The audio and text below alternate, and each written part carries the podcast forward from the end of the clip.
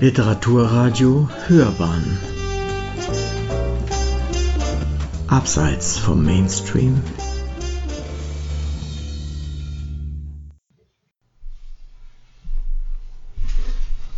Deutsche Dichterin des jüdischen Schicksals Nelly Sachs zum 125. Geburtstag und zum 50. Jahrestag der Literaturnobelpreisverleihung. Eine Würdigung von Manfred Orlik.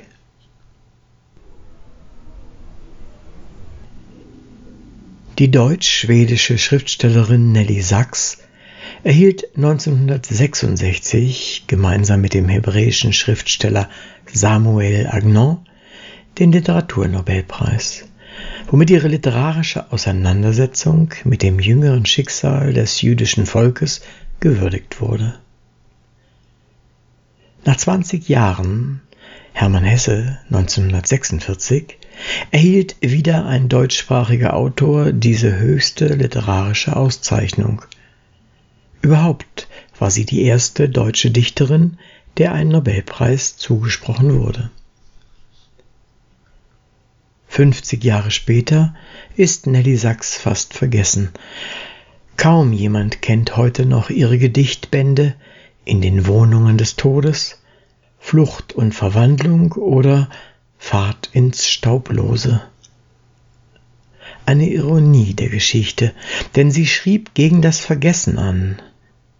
Nelly Sachs, die Entrechtung, Terror und Bedrohung am eigenen Leib erfahren hatte, gehört gewissermaßen zu jenen Autoren wie Peter Weiß, Paul Celan und Erich Fried, die erst im Exil zu schreiben begannen und deren Hauptwerk nach 1945 liegt. Vor 125 Jahren, genau am 10. Dezember 1891, wurde Nelly Sachs als Leonie Sachs in Berlin-Schöneberg geboren. Als Einzelkind wuchs sie unter behüteten Umständen in einem assimilierten jüdisch großbürgerlichen Elternhaus auf. Ihr Vater war ein hochbegabter Techniker und erfolgreicher Fabrikant. Wegen ihrer zarten Gesundheit wurde die kleine Leonie, deren Wunsch es war, Tänzerin zu werden, häufig von der Schule genommen und von Hauslehrern unterrichtet. Ihre stille Kindheit hat sie später einmal selbst als Einsamkeitshölle bezeichnet. Das empfindsame Mädchen fühlte sich häufig von den Eltern alleingelassen und der Obhut der Dienstboten überlassen. Eine tröstende Bezugsperson war allein ihr Kindermädchen Theresa. In diese frühen Jahre fallen bereits erste literarische Versuche, zunächst Gedichte, danach kurze Erzählungen sowie Stücke für Puppentheater. Zu ihrem 15. Geburtstag bekam sie den Roman Gösta Berling der schwedischen Schriftstellerin Selma Lagerlöf geschenkt. Fasziniert von diesem Werk suchte die schüchterne Halbwüchsige den Briefkontakt mit der Autorin, die 1909 als erste Frau den Literaturnobelpreis erhalten sollte. Nichts ahnend entwickelte sich daraus eine lebenslange Korrespondenz zwischen beiden Frauen, die sich durch eine von Einsamkeit geprägte Kindheit und ihre dichterische Fantasie wahlverwandt fühlten. Die ersten Gedichte und Geschichten vertraute Nelly Sachs ihrem leuchtenden Vorbild an, wie man sein Gebet hinaus ins Unwirkliche richtet, sagte sie einmal. Als 17-Jährige verliebte sich Nelly in einen Unbekannten. Ob sie abgewiesen wurde oder inwiefern der Vater die Liebesbeziehung unterband, ist bis heute unklar. Diese unglückliche Liebe stürzte sie in eine tiefe psychische Krise, so dass sie sogar in einem Sanatorium behandelt werden musste. Letztendlich war diese schmerzhafte Erfahrung aber der Auslöser für ihr weiteres Schreiben dieser Geheimnisvolle, den sie später als Widerstandskämpfer beschrieb, ging als toter Bräutigam in ihre Gedichte ein. Genaueres über ihn ist jedoch nicht bekannt. Ihre literarischen Vorbilder waren neben den Lyrikern Friedrich Hölderlin, Novalis und Clemens Brentano auch Dostojewski und natürlich Selma Lagerlöf, der sie auch ihr erstes 1921 erschienenes Buch Legenden und Erzählungen schickte. Mit der Widmung dieses Buch soll Selma Lagerlöf zu ihrem Geburtstag einen innigen Gruß aus Deutschland bringen. Es ist geschrieben von einer jungen Deutschen, die in der großen schwedischen Dichterin ihr leuchtendes Vorbild verehrt. Die Nobelpreisträgerin dankte postwendend. Herzlichen Dank für das schöne Buch. Hätte es selbst nicht besser machen können. Diese Antwortkarte bewahrte Nelly Sachs bis an ihr Lebensende auf. Stefan Zweig hatte ihren gedruckten Erstling mit neun Prosastücken ermöglicht. Sie bekam durchweg positive Kritik und konnte so in den folgenden Jahren gelegentlich Gedichte und Erzählungen in den verschiedensten Zeitungen veröffentlichen. Ab 1929 sogar im Berliner Tageblatt. Ansonsten lebte sie in den turbulenten 1920er Jahren sehr zurückgezogen, blieb im Elternhaus und pflegte ihren schwerkranken Vater bis zu dessen Tod 1930. Mit dem Machtantritt der Nationalsozialisten veränderte sich ihr Leben grundlegend. Es begann eine Zeit der Angst und des Untertauchens. Für ihre Gedichte fand sie keine öffentliche Plattform mehr, so kam eine für den Inselverlag geplante Gedichtausgabe nicht mehr zustande. Jetzt erst setzte sich Nelly Sachs mit ihrer jüdischen Vergangenheit auseinander. Mit der Mutter versuchte sie in Berlin so unauffällig wie möglich zu leben. Dennoch wurde sie mehrfach zu Gestapo-Verhören einbestellt. Hierbei soll sie ihrem früheren Geliebten wieder begegnet sein und seine Marter und seinen Tod miterlebt haben. Täglich müssen die beiden alleinstehenden Frauen die zunehmenden Demütigungen ertragen. Zitat Ich habe mit meiner geliebten Mutter acht Jahre unter ständigem Herzklopfen vor der Gestapo in Berlin zugebracht. Zitat Ende. Erst spät, fast zu spät, entschlossen sie sich zur Flucht aus Deutschland. Durch die Bemühungen einer arischen Freundin und Selma Lagerlöf sowie des schwedischen Königshauses konnten Mutter und Tochter am 16. Mai 1940 mit der buchstäblich letzten noch nach Schweden fliegenden Passagiermaschine Berlin verlassen. Mit ihrer Mutter lebte die 50-jährige Nelly Sachs nun in ärmlichen Verhältnissen in einer kleinen Einzimmerwohnung in Stockholm. Neben der Pflege der alten Mutter versuchte sie zeitweise den Lebensunterhalt als Wäscherin zu bestreiten.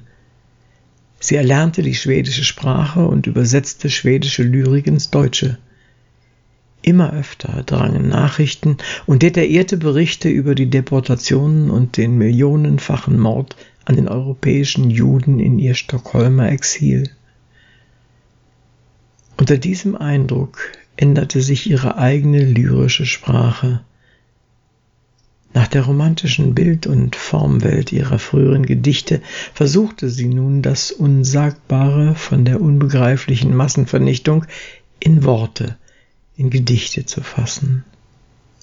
Zitat Es muss doch eine Stimme erklingen, und einer muss doch die blutigen Fußspuren Israels aus dem Sande sammeln und sie der Menschheit aufweisen können.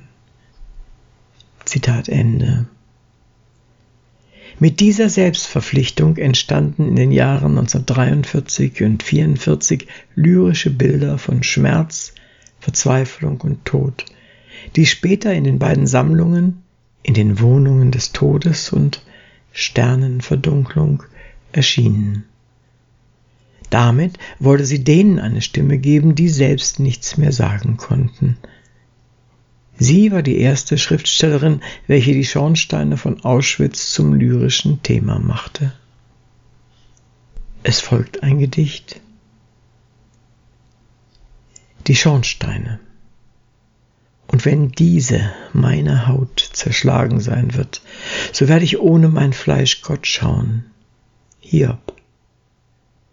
Auf den sinnreich erdachten Wohnungen des Todes, als Israels Leib zog aufgelöst in Rauch durch die Luft, als Essenkehrer ihn einen Stern empfing, der schwarz wurde. Oder war es ein Sonnenstrahl? O die Schornsteine, Freiheitswege für Jeremias und Hiobs Staub. Wer erdachte euch und baute Stein auf Stein den Weg für Flüchtlinge aus Rauch? O die Wohnungen des Todes, einladend hergerichtet für den Wirt des Hauses, der sonst Gast war?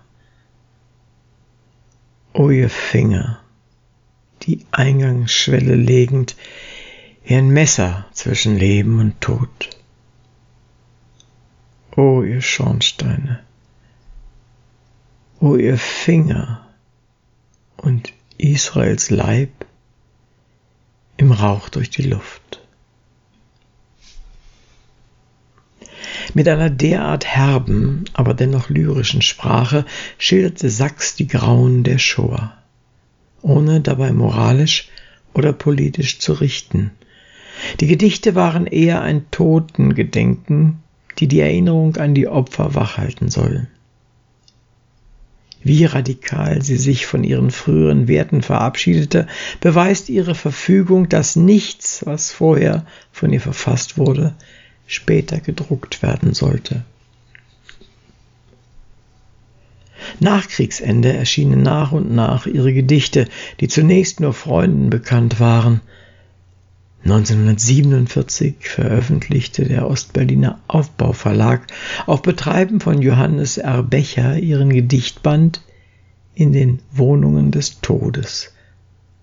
Zwei Jahre später folgte im Beermann Fischer Verlag Amsterdam der Gedichtband Sternenverdunkelung.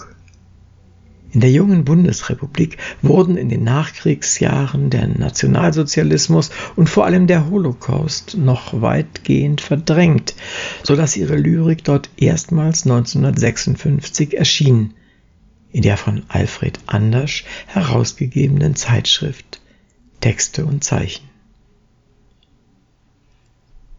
Trotz des schmerzlichen Verlusts der geliebten Mutter 1950 und des eigenen äußerst labilen Gesundheitszustands entstanden in den 1950er Jahren noch weitere Gedichtbände. Und niemand weiß weiter im Jahr 1957 sowie Flucht und Verwandlung 1959. 1961 erschien dann im Surkamp Verlag mit Fahrt ins Staublose der erste Sammelband ihrer Gedichte. Daneben hat Nelly Sachs auch einige szenische Dichtungen und Bühnenstücke verfasst, wie Eli, ein Mysterienspiel vom Leiden Israels. 1951 und 1958 kam es als Hörspielfassung heraus, in dem sie den Untergang des europäischen Judentums beklagte. Unter dem Titel Zeichen im Sand wurde ein Großteil dieser szenischen und dramatischen Dichtungen 1962 dann bei Surkamp veröffentlicht. Da sie für Nicht-Eingeweihte doch schwer zugänglich waren, wurden sie bis heute kaum aufgeführt. Nach dem Eichmann-Prozess wurde Nelly Sachs und ihr Werk einem breiteren Publikum in der Bundesrepublik bekannt – das ist vor allem ein Verdienst von Hans Magnus Enzensberger, Alfred Andersch, Elisabeth Borchers und ihres Biografen Bengt Holmquist. In ihren späteren Bänden glühende Rätsel, späte Gedichte, die Suchende, bis hin zu dem Nachlassband Teile dich, Nacht, löste sie sich von ihren lyrischen Vorbildern und fand zu einer eigenen Sprache. In den 1960er Jahren stellten sich erste Würdigungen und Preisverleihungen ein, unter anderem 1960 der Droste-Preis der Stadt Meersburg, wobei sie nur zur Preisverleihung zum ersten Mal seit ihrer Flucht wieder deutschen Boden betrat. 1961 rief die Stadt Dortmund den Nelly-Sachs-Preis als zweijährlichen Literaturpreis ins Leben. Die erste Preisträgerin war Nelly Sachs selbst. Als erste Frau erhielt sie 1965 den Friedenspreis des deutschen Buchhandels. Ein Jahr später erfuhr ihr Lebenswerk die Krönung mit der Verleihung des Literaturnobelpreises, den sie an ihrem 75. Geburtstag aus der Hand des schwedischen Königs entgegennehmen konnte. Mit herausragenden lyrischen und dramatischen Werken habe sie das Schicksal Israels mit ergreifender Stärke interpretiert, hieß es in der Begründung der Jury. Wie zuvor mied die Hochgeehrte auch nach dieser Würdigung die Öffentlichkeit und gab selten Informationen zu ihrem Leben preis. Zitat Meine Bücher enthalten alles, was vielleicht einer oder der andere wissen will über mein Leben. Ich selbst will meine Einsamkeit. Zitat Ende. Bis zuletzt arbeitete, schrieb und schlief sie in ihrer kleinen, vier mal vier Meter großen Küche, von ihr auch Kajüte genannt. Nach langer Krankheit starb Nelly Sachs am 12. Mai 1970 im Alter von 78 Jahren in Stockholm und wurde auf dem jüdischen Friedhof beigesetzt. Kurz zuvor hatte sie noch vom Selbstmord Paul Celans erfahren, dem anderen deutschsprachigen Lyriker, mit dem sie jahrelang eng befreundet war, für den das Trauma der Shoah zentral in seiner Dichtung war. Das literarische Werk von Nelly Sachs ist überwiegend ein Alterswerk, das in ihrem Stockholmer Exil entstand und das sie der persönlichen Erfahrung der Unmenschlichkeit abgetrotzt hat. Dabei blieb sie der deutschen Sprache, der Mördersprache, lebenslang treu und schuf in der deutschen Dichtung eine einzigartige Verarbeitung des Schmerzes und des Grauens, aber auch der Vergebung, der Rettung und des Friedens.